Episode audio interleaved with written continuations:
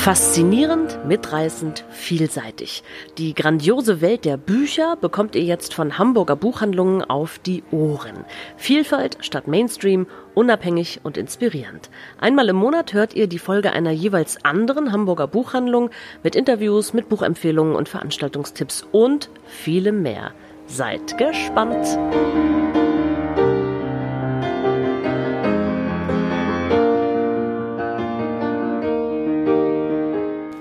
Diesmal kommt der Podcast aus dem Büchereck Niendorf Nord und ihr hört als erstes ein Gespräch zwischen Janina und Rina, unseren beiden Youngsters, die euch etwas über die Ausbildung zur Buchhändlerin erzählen werden. Im Anschluss daran haben sie noch ein paar sehr interessante Buchtipps für euch.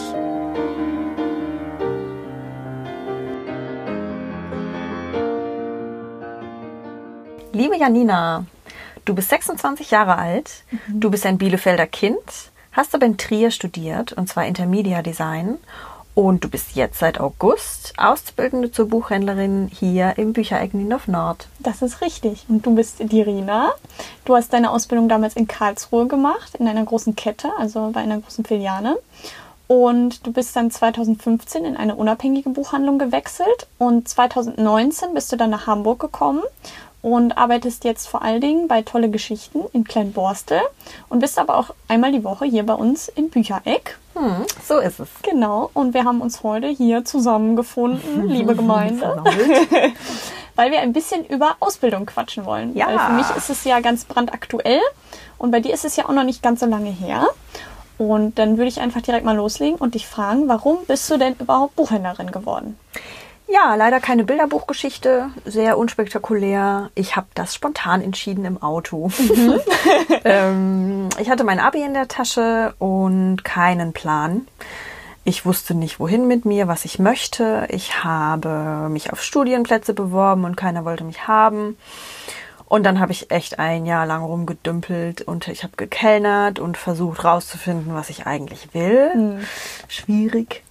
Und dann war ich eines Abends mit meinem damaligen besten Freund im Kino und wir haben einen dieser Twilight-Filme gesehen und der war unterirdisch ui, schlecht, ui, unterirdisch schlecht.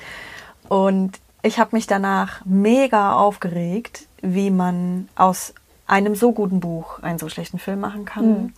Und ich habe gar nicht mehr aufgehört, ähm, diese Bücher über den grünen Klee zu loben. Und irgendwann war er so genervt und hat zu mir gesagt, boah, ey Mann, dann mach doch was mit Büchern, wenn du es so gut findest.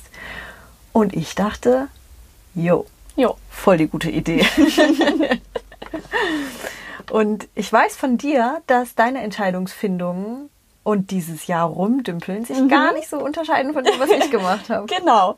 Also bei mir war es so, ich habe auch mein Abitur erstmal ganz normal gemacht, in Bielefeld damals noch und habe mich dann tatsächlich auch direkt auf eine Ausbildung als Buchhändlerin beworben, mhm. bei der großen Filiale bei uns in der Stadt und wurde da aber nicht genommen. Und da war ich so, hm, ja, okay, vielleicht willst du ja doch was anderes machen. Und dann kam meine beste Freundin um die Ecke mit Janina. Es gibt einen ganz tollen Studiengang in Trier und zwar Intermedia Design. Und da machst du alles Mögliche mit Medien und vor allen Dingen aber auch Game Design, also Videospiele Super Design. Cool. Und da war ich so, das ist super cool. das möchte ich machen. Und dann bin ich mit ihr nach Trier gezogen und habe das studiert und hatte auch sehr viel Spaß dabei.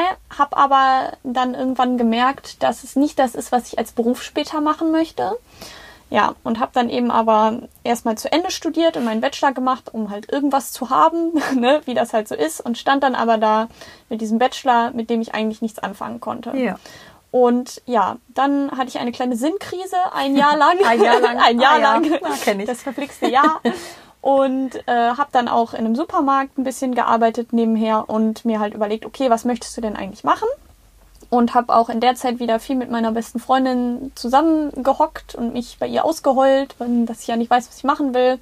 Und dann sind wir irgendwann darauf gekommen, dass ich ja eigentlich sowieso immer was mit Büchern machen wollte. Mhm. Und dann habe ich mir überlegt, ja, was ist denn, wenn du es nochmal versuchst?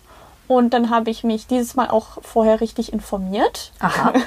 Also ich bin nicht einfach nur zum Erstbesten hingerannt, sondern ich habe mich hingesetzt, und dann habe ich ganz viel gegoogelt und mich erstmal informiert, okay, was sind überhaupt so Ausbildungsinhalte? Was macht man da überhaupt so wirklich? Weil es ist ja nicht so, wie wenn man jetzt hobbymäßig nur den ganzen Tag Bücher liest. Nein. Ne? Es ist ja schon was anderes. Und ja, dann habe ich mich informiert. Ich habe auch viele YouTube-Videos geguckt tatsächlich, Ah. weil es gibt auch einige ähm, Leute, die jetzt gerade eine Ausbildung machen, die das halt so ein bisschen dokumentieren und dann ein bisschen erzählen, Interessant. was ganz cool ist. Und ja, dann habe ich mir eben irgendwann gesagt, okay, das ist anscheinend, also doch, das gefällt dir super gut, das ist doch das Richtige für dich. Und dann habe ich mich eben schlau gemacht, was für Buchhandlungen es denn so in Hamburg gibt.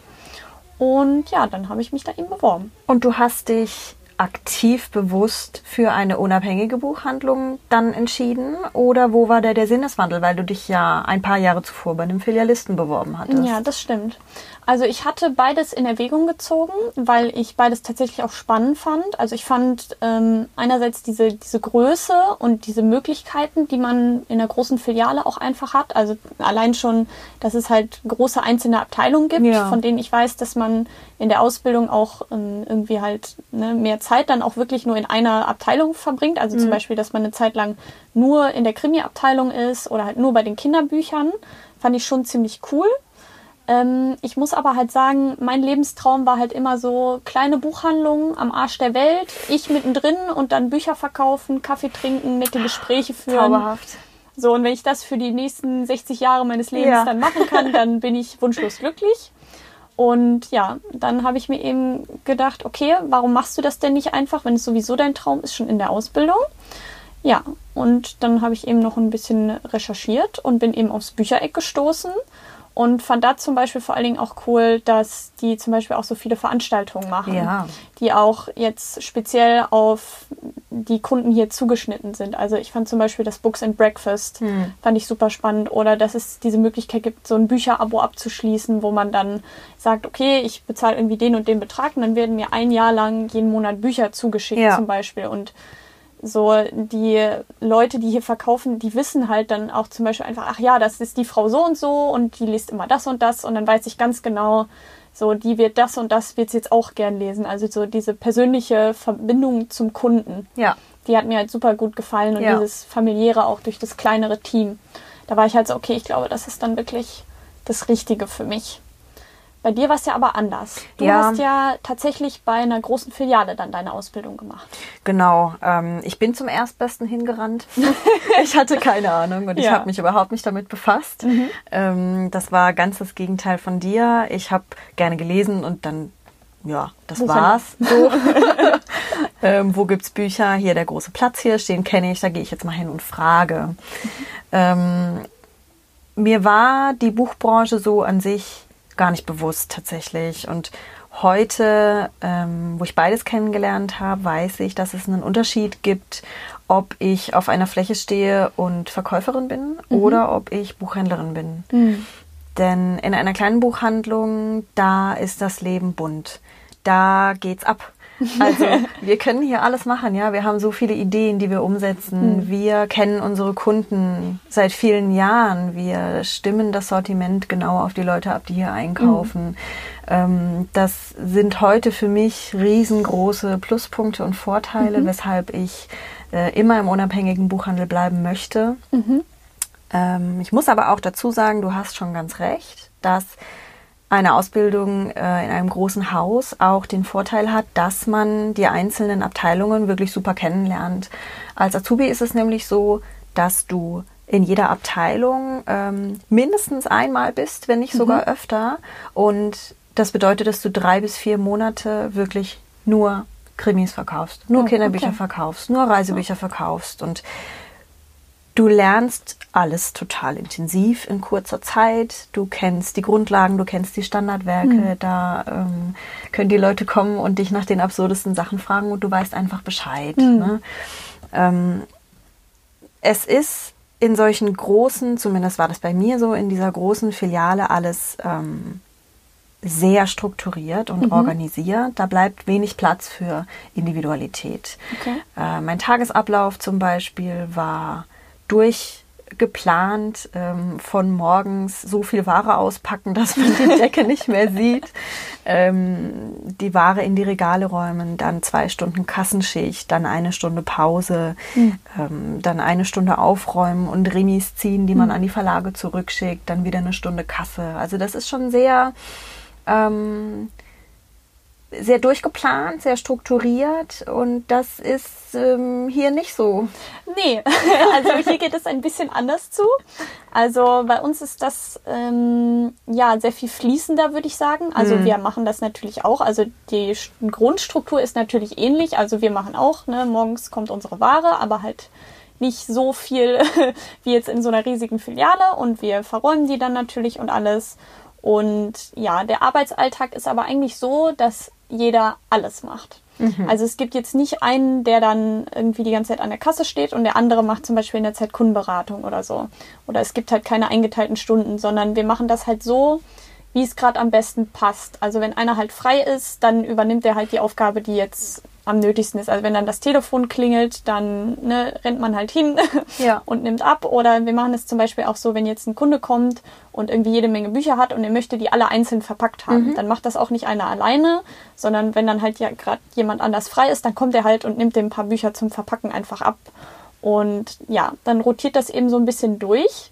Das macht natürlich auch sehr viel Spaß, muss ich einfach sagen. Also wenn man dann, wenn man diesen fliegenden Wechsel hat, dann fühlt man sich schon ein bisschen cool manchmal.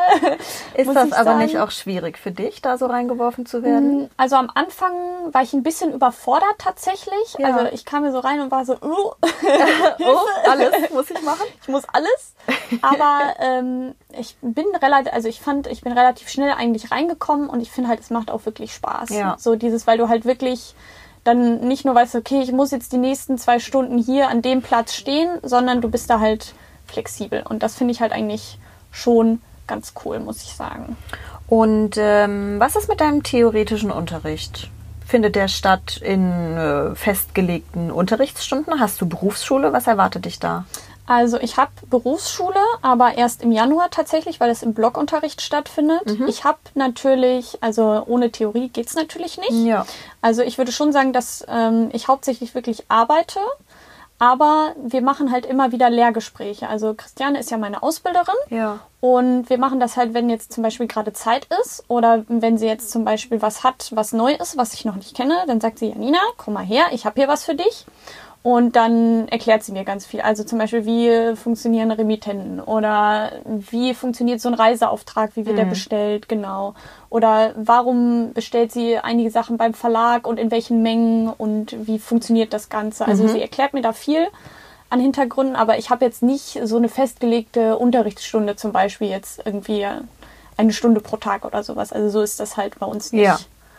Ne, ich glaube, das war bei dir ja ein bisschen. Anders. Ja, wir hatten das. Das war ähm, natürlich organisiert und mhm. festgelegt. Mhm. Ähm, der Plan war, das war auch nicht immer so, der Plan war, dass man einmal die Woche Azubi-Unterricht hat. Da haben sich dann alle Azubis, das waren bei mir vier, mhm. ähm, zusammen mit einem Menschen getroffen, der einem dann was über die Warengruppe Esoterik erzählt hat zum Beispiel. Mhm. Oder man hat mal einen Betriebsabrechnungsbogen angeschaut und die Kennzahlen kennengelernt. Ähm, wir haben aber zum Beispiel auch Beratungsgespräche durchgespielt und uns gegenseitig Tipps gegeben oder mhm. sind einfach ähm, die Vorgaben des Filialisten durchgegangen, wie so ein Beratungsgespräch aufgebaut sein soll. Ähm, ja, auch da war es einfach ein bisschen in einer festeren Struktur alles. Also mhm. es war so ein Netz, in das man reingekommen ist und in das man aufgefangen wurde. Das lief alles automatisch. Man hat direkt Unterlagen ähm, ausgeteilt bekommen zu seiner Ausbildung. Mhm. Ähm, ja. Ja. Ja. also so ist es schon sehr gemütlich als Azubi, ich sag's mal so. Ja, also man wird schon ganz gut aufgefangen da. Doch, doch, ja, auf jeden Fall. Ja. Und ähm, wenn du sagst, dass du ähm, auf die Berufsschule nach Malente gehst, mhm. da war das bei mir auch unterschiedlich, denn äh, mich haben sie nach Frankfurt geschickt. Mhm. Das ist so die zentrale Buchhändlerschule ähm, in Deutschland, die früher die Schulen des deutschen Buchhandels hieß und ähm, eben heute Media Campus. Ähm, und ich hatte auch Blogunterricht. Mhm. Also wir wurden ähm, zweimal während unserer Ausbildung für jeweils neun Wochen dorthin mhm. geschickt. Und haben dann auch tatsächlich auf dem Campus gewohnt. Mhm. Ähm, und da bekommst du Intensivunterricht von Leuten vom Fach. Mhm. Also die Frau, die 20 Jahre lang Bücher hergestellt hat, die unterrichtet dich darin, wie man Bücher herstellt. Mhm. Oder der Finanzprüfer, der ähm, unterrichtet dich in Rechnungswesen, Hm. unser aller Lieblingsfach. da freue ich mich jetzt schon drauf. Das Yay, wird großartig. ähm, ja, und das war für mich super schön ähm, Mhm. und aber auch super wichtig, weil ich dadurch erstmal den Blick über den Tellerrand bekommen habe Ja. hin zum ähm, naja, richtigen Buchhandel. Ja, wie funktioniert das mal. eigentlich Genau, ja. überhaupt? Ja. Ähm, das ist bei dir ja hier ganz anders. Du kriegst das ja live mit. Ähm, und Mhm. dein Aufgabengebiet unterscheidet sich auch sehr von dem, was ich hatte als Azubi. Mhm. Wie gesagt, war bei mir relativ ähm, fest vorgegeben, was tue ich wann. Ähm, und bei dir ändert sich das ja ständig. Es ändert sich, also es lässt auch viel Raum für Kreativität, muss ich sagen. Ja. Also was ich zum Beispiel, also ich bin jetzt erst zwei Monate hier, aber ich wurde zum Beispiel direkt, nachdem ich mein erstes Leseexemplar gelesen hatte, wurde ich zum Beispiel direkt gefragt, ja und, wie fandest du es? Und dann habe ich halt so ein bisschen erzählt, wie ich das so fand, was ich da gelesen hatte. Und dann wurde direkt gesagt, ja okay, dann bestelle ich jetzt drei Exemplare für dich und du verkaufst das dann. und ich war so, uh, okay. Oder zum Beispiel, dass wir, wir haben ja zum Beispiel, wir machen ja viel mit Social Media. Also wir haben ja, Ja. zum Beispiel einen YouTube-Kanal und ähm, da wurde dann auch direkt wurde mir angeboten, so ja, wenn du magst, ähm, kannst du dir ja was überlegen, weil ich habe ja immerhin Intermedia Design studiert. Ja. Und also es war natürlich kein Muss, aber ne, Christiane hat, hat halt gesagt, so ja, wenn du magst, kannst du dir ja vielleicht mal ein bisschen was überlegen. Und du möchtest. Und ich möchte natürlich. Ich habe dann ein kleines Intro gebastelt für uns und sowas. Und das finde ich halt schon cool. Auch so, dass ich bei den Veranstaltungen äh, überall dabei sein darf und ne, selber Ja. auch Input immer mitgeben darf. Das ist schon cool. Ne? Also ich freue mich auch ein bisschen auf Malente, muss ich jetzt tatsächlich sagen. Also wirklich mal Berufsschule. Ähm, ich glaube, bei uns ist das zweimal im Jahr, wenn ich mich nicht irre, für vier Wochen, glaube ich, jeweils. Und ähm, es ist, glaube ich, normalerweise auch so geplant, dass man auch da wohnt. Ja. Aber es ist halt, glaube ich, kein Campus, so wie der Media Campus Frankfurt jetzt zum Beispiel. Aber da bin ich auch schon drauf gespannt, weil ähm, mich schon natürlich die Hintergründe auch mu muss Absolut, ja auch ja. alles. Also auch wenn ich mich auf Rechnungswesen jetzt nicht so besonders freue, ähm, ja, muss ich sagen, ich bin da schon ziemlich gespannt. Ja, Janina, ja. Thema Geld. Uiuiui. Mhm. Ja, jetzt kommst du direkt um die Ecke.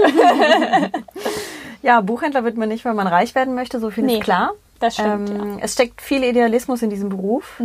Und auch als ausgelernter Buchhändler ist es jetzt äh, nicht das Gelbe vom Ei finanziell, aber du als Azubine, du bist noch schlimmer dran. Ich bin äh, so arm dran, also wie ich überhaupt überlebe, Dass du man noch vor weiß mir sitzt. Ja, wir haben uns schlau gemacht. Du bekommst ähm, das Tarifgehalt Mhm. hier in Hamburg und das sind im ersten Lehrjahr 900 Euro brutto. Genau. Wie machst du das? Wie mache ich das? Ja, mit viel Glück, Liebe und Geduld. Nein, also ich habe halt eine Mitbewohnerin, also ohne WG ginge, glaube ich, gar nichts. Also Ja. sich eine Wohnung teilen ist auf jeden Fall von Vorteil, weil es alleine echt fast nicht zu bezahlen ist. Und ich muss auch sagen, dass ich Unterstützung von meinen Eltern bekomme. Also ich kriege quasi das an Kindergeld beziehungsweise Unterhalt, was ich halt im Studium auch bekommen Ja. habe und das hilft auf jeden Fall. Also mal abgesehen davon, dass Wohnungssuche in Hamburg ja sowieso schon schwierig ist, Ein Thema für sich. sind die Mieten natürlich super hoch. Also ich würde halt jedem, der jetzt sagt, okay, ich ziehe jetzt nach Hamburg für eine Ausbildung als Buchhändler, würde ich halt sagen, okay, such dir auf jeden Fall eine WG. Ja. Ob das jetzt ein Mitbewohner ist oder gleich fünf, kann man sich ja immer überlegen. Aber das hilft auf jeden Fall. Allein auch schon zum Beispiel, um Anschluss zu finden. ne, Ist das auch ganz cool. Also ich würde auf jeden Fall eine WG beziehen oder wenn man halt die Möglichkeit hat und schon in Hamburg wohnt, vielleicht auch ein bisschen länger bei den Eltern tatsächlich, dann zumindest für die Dauer der Ausbildung wohnen bleiben, weil es ist schon echt teuer. Also es ist machbar mit ein bisschen Unterstützung oder wenn man halt wirklich sehr, sehr sparsam lebt, so, aber es ist nicht so ganz leicht. Also Ja. man muss schon, es ist, es ist, wie du sagst, also es ist ein Passionsberuf. Ne? Also wenn man diese, diese Liebe zu dem, was man tut, halt nicht so wirklich hat, dann ist das, glaube ich, schwierig, so Ja. hier nochmal neu durchzustarten. Nein, wirklich. Also Buchhändlerin zu sein ist großartig. Es Ja. ist ein ganz toller Beruf. Es macht so viel Spaß. macht so viel Spaß, Man, ja. man lebt das Leben wirklich mittendrin. Ja. Und du bist genau die Richtige für den Beruf. Oh, hör auf. Ich sehe das. Sie sieht es. Ja, ich wünsche dir alles Gute für deine Ausbildung, ganz viel Danke. Spaß weiterhin Danke. und eine ganz tolle Zeit in dieser wunderschönen Stadt. Wunderschöne Stadt.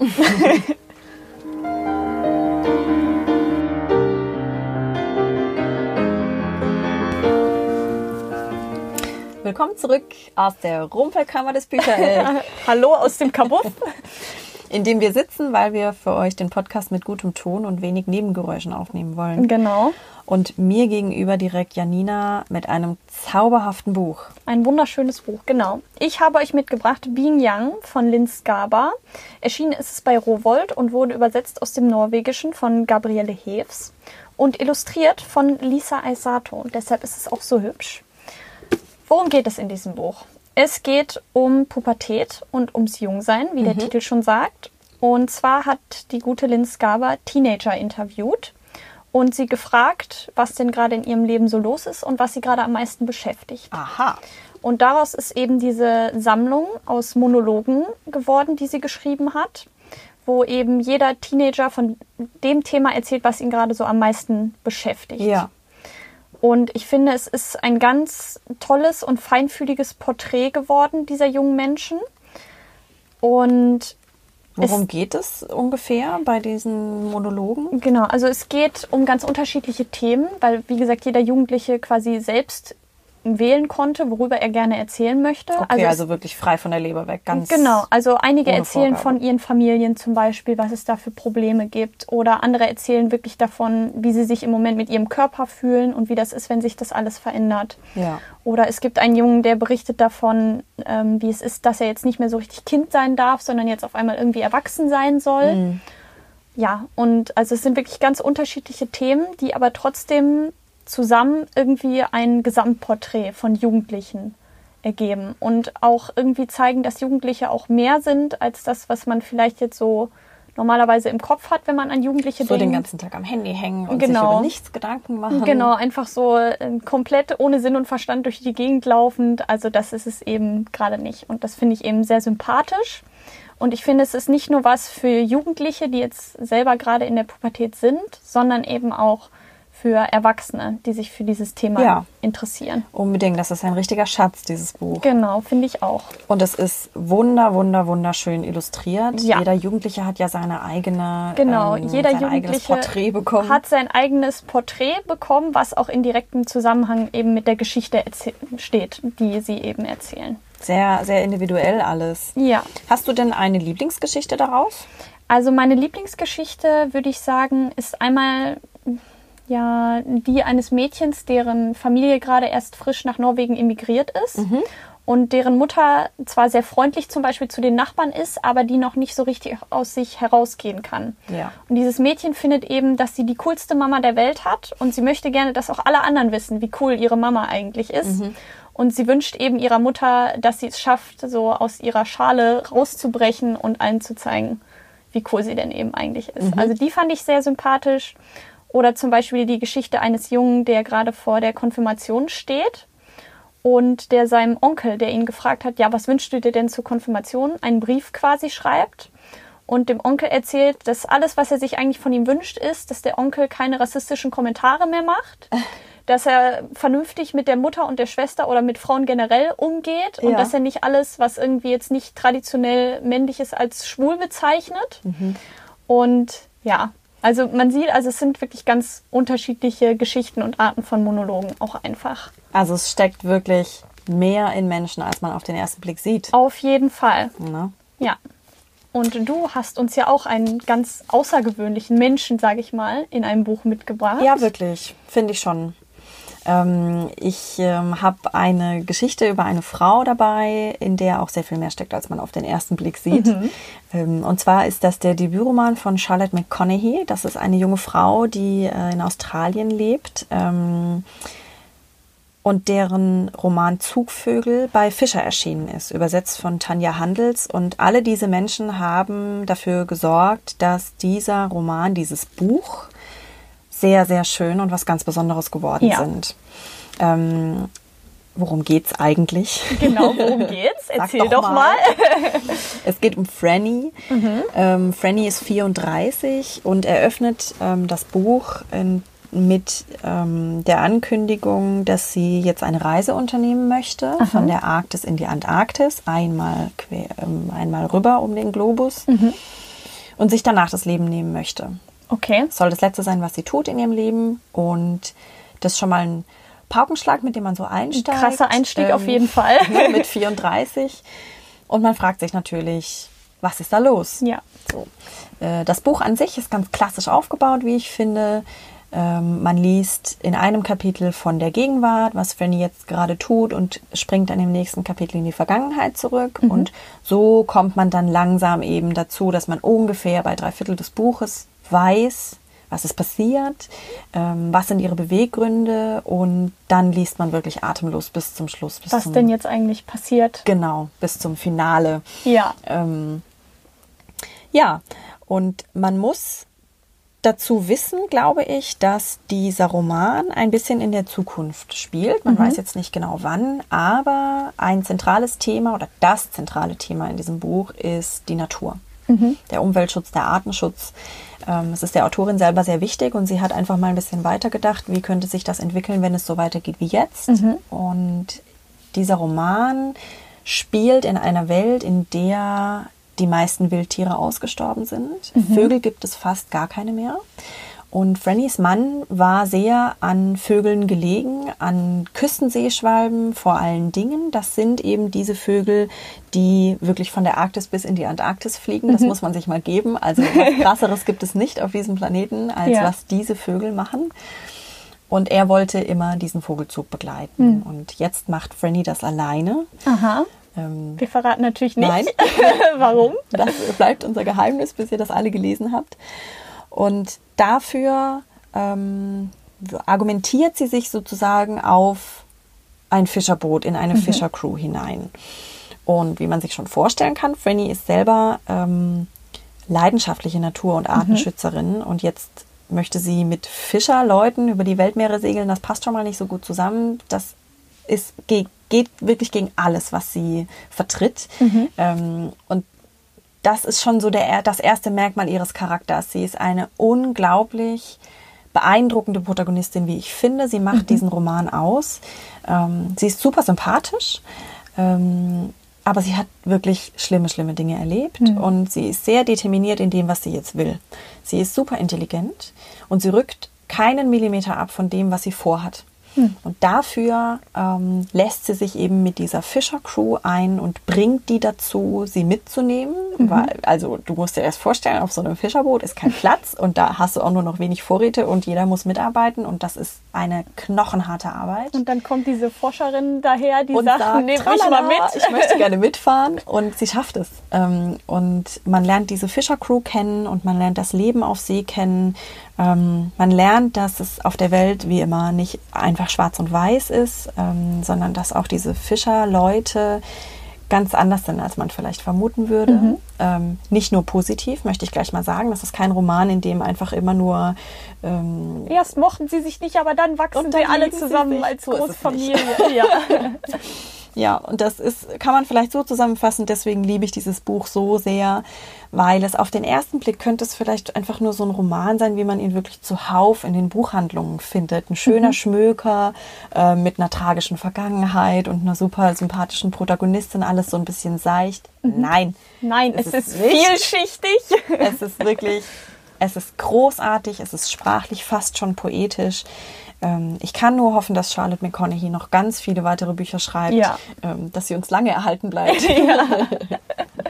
so, von meiner Antarktis zu dir nach Japan. Genau. Ich habe euch als zweites mitgebracht den besonders reißerischen Titel Brüste und Eier. Ja, wunderschön. Genau, von Mieko Kawakami. Ist erschienen bei Dumont und wurde übersetzt aus dem Japanischen von Katja Busson oder Busson. Ich weiß leider nicht, wie man deinen Namen ausspricht. Gut, Entschuldigung, Katja, falls wir das falsch tut mir aussprechen. leid. genau. Und dieser Roman, der, Sieht krass aus, Der muss ich da mal sagen. Ne, Ja. Der heißt ja schon krass und der sieht auch krass aus. Also ihr seht das ja leider alle gerade nicht, aber er ist hellblau mit rosa Blümchen, Schmetterlingen. Man sieht eine nackte Frauenschulter und eine Hand, die eine Spritze hält. Mhm. Und ich habe dieses Buch gesehen und gedacht, ach Gott, oh Gott, was haben sie uns denn da wieder Was ist angeschleppt? schon wieder los? Und dann habe ich aber gesehen, dass der gute Haruki Murakami, mein Lieblingsautor, mit Tatsächlich. dass er das empfiehlt. Und dann musste ich natürlich reinlesen und war direkt gefesselt und habe es mir dann gekauft, mit nach Hause genommen und weil ich so gut fand, habe ich es jetzt euch mitgebracht. Ja, super. Sag ich Wir mal sind so. gespannt, worum es geht. Genau, es geht um Natsuko. Natsuko ist 30 Jahre alt und sie lebt in Tokio. Und man muss vielleicht direkt zu Anfang sagen, dass dieses Buch aus zwei Teilen besteht. Ja. Und im ersten Teil bekommt sie Besuch von ihrer Schwester, die eine Tochter hat, also ihre Nichte. Und die beiden sind in Tokio, weil die Mutter sich die Brüste operieren lassen will. Also sie will eine Brustvergrößerung unbedingt haben für sich, obwohl sie sich das eigentlich überhaupt nicht leisten kann. Okay. Aber sie ist eben so fixiert darauf und so unzufrieden mit ihrem Körper, dass sie nach Tokio kommt und sagt, jo, ich lasse mir das jetzt machen. Ja. Und sie hat eben ihre Tochter im Schlepptau. Und die Tochter findet das ganz schrecklich, was die Mutter davor hat. Also sie redet seit Wochen nicht mehr mit ihrer Mutter, also wirklich gar nicht. Also das Einzige, was sie macht, ist auf Zettel das Nötigste an Antworten zu schreiben. So kommuniziert sie. Okay. Und ja, das Ganze ist eben erzählt aus der Perspektive von Natsuko, die auf diese Mutter und diese Tochter blickt, die halt irgendwie ein zerrüttetes Verhältnis haben. Ja. Und es wird aber unterbrochen von Tagebucheinträgen von Midoriko, wo wir als Leser halt erfahren, was denn überhaupt mit der los ist und Okay. warum sie jetzt nicht mehr mit ihrer Mutter spricht. Also Denn- was die Mutter und die Tante nicht mitbekommt, das lesen wir. Genau, das lesen wir quasi immer wieder in Tagebucheinträgen. Und Midoriko erzählt eben davon, dass sie ja selber gerade in der Pubertät ist und überhaupt nicht mit ihrem Körper und den Veränderungen klarkommt. Ah ja, auch wieder das Körperthema. Auch wieder das Körperthema, genau. Und dass sie auch das Gefühl hat, dass ihre Mutter sich ja umoperieren lässt, weil sie schwanger mit ihr war und deshalb nicht mehr mit ihrem Körper zufrieden ist. Also dass sie quasi auch irgendwo Schuld ist daran- schuld daran ist, dass ihre Mutter nicht mehr zufrieden ist mit Aha. sich selbst. Also sehr komplex. Und es geht vor allen Dingen auch um die Gesellschaft und wie die Gesellschaft mit Frauen umgeht, also besonders jetzt auch die japanische Gesellschaft. Und dass das Thema Pubertät und der weibliche Körper halt auch ein Tabuthema ist. Aha, okay. Also es ist nicht so wie bei uns, dass man offen drüber sprechen kann. Hey, Genau. ich habe meine Menstruation oder sowas. Genau, also das, wird alles sehr privat gehalten und unter den Teppich gekehrt und Aufklärung und so ist alles ein bisschen anders, sage ich mal. Ja. Und das ist eben so das Kernthema oder der Konflikt dieses ersten Teils, den wir erfahren. Also sehr feinfühlig alles erzählt. Und dann gibt es eben noch den zweiten Teil, in dem es dann wirklich um Natsuko geht. Also um die, die im ersten Teil quasi auf diese Beziehung Mutter-Tochter blickt. Die wird eben dann wirklich die Protagonistin des zweiten Teils, denn sie wünscht sich ein Kind. Und das große Problem an dem Ganzen ist, dass sie keinen Freund und keinen Mann hat und sie möchte auch gar keinen, denn sie ist asexuell. Also Sex ist für sie was ganz Schlimmes. Ja. Also sie sagt selber, dass sie das zwar gemacht hat mit ihrem einzigen Freund, den sie jemals hatte, aber dass sie immer, wenn es dazu kam, lieber sterben wollte, als Okay. in diesem Moment zu sein. Also wirklich ganz extrem. Und sie hat aber eben unbedingt diesen Kinderwunsch. Und Adoption kommt für sie auch nicht in Frage. Es muss schon ihr Es eigenes soll Kind sein. ein eigenes Kind sein. Also sie sagt selber, sie möchte ihr eigenes Kind kennenlernen. Mhm. So formuliert sie das. Und dann denkt sie eben über eine Samenspende nach. Mhm. Was eben aber in Japan nicht ganz einfach ist, denn eine Samenspende ist Ehepaaren vorbehalten. Das heißt, Ah, als ja. alleinstehende Frau ein Kind über eine Samenzuspende, Samenspende zu bekommen, so geht nicht. Also du musst entweder ins Ausland gehen oder, Oder du, musst machst dir oder du machst es halt illegal über einen privaten Samenspender, mit dem du dich Eieiei. heimlich triffst und ja, dann steht sie eben da als alleinstehende Frau mit diesem Kinderwunsch und ähm, die Gesellschaft ist natürlich komplett dagegen, was sie da eigentlich vorhat. Ja. Und sie hadert aber auch selber halt emotional sehr damit. Also sie trifft zum Beispiel auch auf Menschen, die aus so einer Samenspende entstanden sind und ihre Väter dann zum Beispiel nicht kennen und äh, die deshalb auch gegen eine Samenspende sind. Und dieser zweite Teil dreht sich eben wirklich darum, ob das moralisch für sie vertretbar ist. Und es wird halt ganz, ganz toll ihr Innenleben und ihre Argumentation quasi mit sich selbst und ihre Entwicklung halt beschrieben. Und es hängt aber trotzdem auch mit dem ersten Teil des Buches, wo es ja um ihre Schwester und dessen Tochter geht, zusammen, weil es eben ein Gesamtporträt zeichnet von Frauen in der japanischen Gesellschaft und von Selbstbestimmung. Und das fand ich eben ein sehr, sehr wichtiges Thema Absolut. und vor allen Dingen auch sehr, sehr schön geschrieben. Ja, Genau. es ist super wichtig, dass solche Bücher auf den Markt kommen und dass man ähm, endlich eine Stimme dafür hat. Genau, dass darüber geschrieben wird. Also ich kann es auf jeden Fall jedem empfehlen, der generell japanische Literatur mag. Weil es ist natürlich ein bisschen speziell geschrieben, auch in Teilen, sage ich mal so. Also man muss sich auch darauf einlassen. Ja. Aber auf jeden Fall ein sehr wichtiges Es Buch. lohnt finde sich. Ich. Es lohnt sich auf jeden Fall, genau. Und Ja, von, von, von etwas härterer Kost, sage ich mal, kommen wir jetzt zu etwas, was du Ja, zu etwas sehr angenehmem. zu etwas sehr angenehm, was, Sehr angenehm. was auch sehr gut vielleicht in diese Herbstzeit jetzt Oh, reinpasst. absolut. Also sich mit dem Buch auf die Couch zu kuscheln, ist einfach ein Träumchen. Ja. ähm, ich empfehle hier tatsächlich einen Krimi und das gibt's eigentlich nicht. Denn Krimis mag ich eigentlich nicht. Du magst gar keine Krimis. Nee. Ach so. Und ähm, ich würde dieses Buch als Cozy Crime bezeichnen, ähm, als Wohlfühl-Krimi und das gab's wirklich noch nie. Also minus eins eigentlich. Okay. Ähm, und jetzt ist es soweit. Ähm, weil ich ganz verliebt bin in Kallmann. In Kalmar. Kallmann ähm, heißt der ähm, Roman, so heißt auch die Hauptfigur. Joachim Schmidt hat sich diese Figur ausgedacht und äh, Diogenes hat ähm, Joachim Schmidt die Chance gegeben. Diese Geschichte in die. Welt zu setzen. Genau, Joachim Schmidt ist eigentlich Schweizer und lebt seit einigen Jahren in Island. Ah, Und er ähm, ist so ja, über die Insel getuckert und ist dann irgendwann ganz im Norden angekommen und hat da ein kleines Dorf gefunden äh, mit Namen Räuverhöpp. Und dieses Dorf hat ähm, ihn so ein bisschen verzaubert. Und hier hat er seine Story angesiedelt, tatsächlich. Ich glaube, er freut sich so ein bisschen wie so ein ähm, kleiner Junge, der einen Scherz gemacht hat, ähm, weil die Leute aus Räuberhöpp nicht wirklich wussten, dass er über sie schreiben wird oder Aha. über ihr Dorf. hat er einfach gemacht. Er hat es einfach gemacht und jetzt guckt er mal, was passiert. Ähm, es ist nämlich so, dass in Räuberhöpp tatsächlich ähm, mal ein großer Hafen, ein großer und wichtiger Hafen war für ähm, den Fang und den Handel mit Hering. Und der Hering ist weg, das Geld ist weg und Räuberhöpp stirbt aus. Okay. Also heute wohnen da, glaube ich, noch 170 Leute. Das ist next to nothing. Und ähm, die Leute, die dort leben, die sind, das sind Isländer. Das ist so, also die sind herzergreifend freundlich, die sind warm, die sind ähm, zäh. Also dort oben zu leben, da muss man schon wirklich das Klima aushalten das können. ist ein ganzes Stück. Ähm, man muss mit wenig auskommen ähm, und diese, diese lebensfrohe Beharrlichkeit, ähm, die wird hier in diesem Roman total transportiert. Ähm, Kallmann ist der Vorname, Kallmann Odinsson heißt er, lebt eben in Räuberhöpp, ähm, ist da mit seiner Mutter und seinem Großvater aufgewachsen. Die Mutter wohnt schon woanders. Der Großvater, der seine Bezugsperson Nummer eins ist im Leben, sein Mentor, ähm, lebt im Altersheim auch zwei Stunden weg und Karlmann wohnt alleine sozusagen ähm, im Haus eben im Dorf, was an sich ja kein Problem sein sollte. Er ist ein erwachsener Mann, aber mit Karlmann stimmt irgendwas nicht so richtig. Also er hat irgendeine ähm, psychische Behinderung, eine geistige Behinderung. Man weiß es nicht, ist aber auch nicht so schlimm, muss man sich jetzt keine Sorgen drüber machen. Ähm, in Räuberhöpp sind die Leute hilfsbereit. Äh, Kallmann ist da bekannt, äh, man liebt ihn und man, man hat ihn natürlich in seiner Mitte aufgenommen. Natürlich, ja. Kallmann ist ein super gemütlicher Zeitgenosse. Ähm, er sieht die Welt auf seine eigene Art. Sozial ist einfach mh, das Schwierig. nicht so. Also äh, wirklich ähm, Gespräche aufrechterhalten oder irgendwelche Etikette oder so, das ist wirklich, das kann er nicht.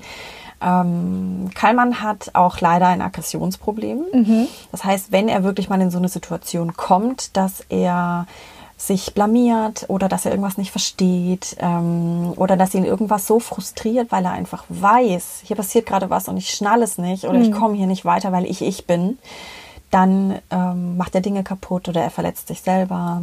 Er weiß, dass er nie gegen irgendjemand anders aggressiv sein darf. Ähm, ja, man hat ihn einfach wahnsinnig gerne. Er ist total sympathisch. Er liebt die Natur. Er streift so rum. Man erfährt ganz viel über Island und über die Natur dort, über die Tiere, die dort leben. Es ist ähm, alles sehr, sehr gemütlich und schön. Und dann? Und dann Und dann? stolpert ausgerechnet Kallmann in eine Blutlache. Ui. Hinter dem Hotel, was es gibt im Dorf, äh, ist eine riesige Blutlache und Kallmann tut, was er tut, nämlich er denkt drüber nach. Steht dann vor dieser Blutlache und überlegt, was es sein könnte. Sie ist sehr groß und es sind keine Spuren und er wüsste jetzt nicht, von welchem Tier so viel Blut kommen könnte, ohne dass das Tier direkt tot daneben liegen müsste. Und er denkt drüber nach und dann schweift er so ab in seinen Gedanken und zehn Minuten später kommt er wieder zu sich und läuft einfach weg. Ach so. So. er läuft dann ins Dorf und da wird er von der Lehrerin aufgehalten, die sieht, dass er Blut an den Händen hat und sagt, Kallmann, was ist los? Und er sagt, nichts, warum? Mhm. Und irgendwann kommt man dann dahinter, mhm. so, okay, da kann irgendwas da nicht ist stimmen. was passiert. Dann kommt die Polizei und dann geht dieser Krimi auch wirklich los. Ja.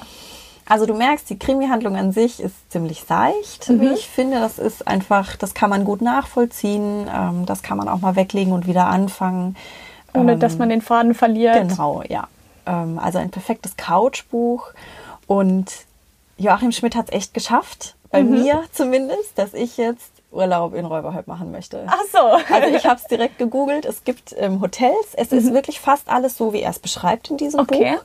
Ähm, und es gibt Hotels in jeder Preisklasse. Ähm, man kann sich da wirklich an die Küste ähm, buchen und ähm, aufs Meer hinausschauen und auf die Eisschollen gucken. Das ist ganz fantastisch. Also ich möchte dieses Buch eigentlich allen Leuten empfehlen, weil es ist Mhm. ja nicht einfach nur ein Roman oder ein Krimi. Man fühlt sich einfach total wohl und Es man ist liest von perfekt. diesem sehr, sehr besonderen Mann. Ja, perfekt für den Herbst jetzt vielleicht. Ja, wirklich, absolut. Ja, wunderbar. Ja, wir wünschen euch viel Spaß mit unseren Büchern. Ja, wir hoffen, es war eins dabei, was euch vielleicht zugesagt hat, wo ihr sagt, da möchte ich jetzt mal reingucken. Genau, klickt euch gerne durch die Links. Ähm, wir verlinken euch alle Bücher. Und Ja, dann würde ich sagen, viel Spaß beim Lesen. bis bald. Bis bald. Das war's aus dem Büchereck Niendorf Nord. Und jetzt noch ein Tipp für euch. Im Dezember, da fliegen euch quasi die Buchempfehlungen nur so um die Ohren. Da wird es an jedem Adventssonntag eine neue Folge dieses Podcasts geben, aus jeweils zwei Hamburger Buchhandlungen mit abwechslungsreichen, interessanten und spannenden Lesetipps. Seid gespannt.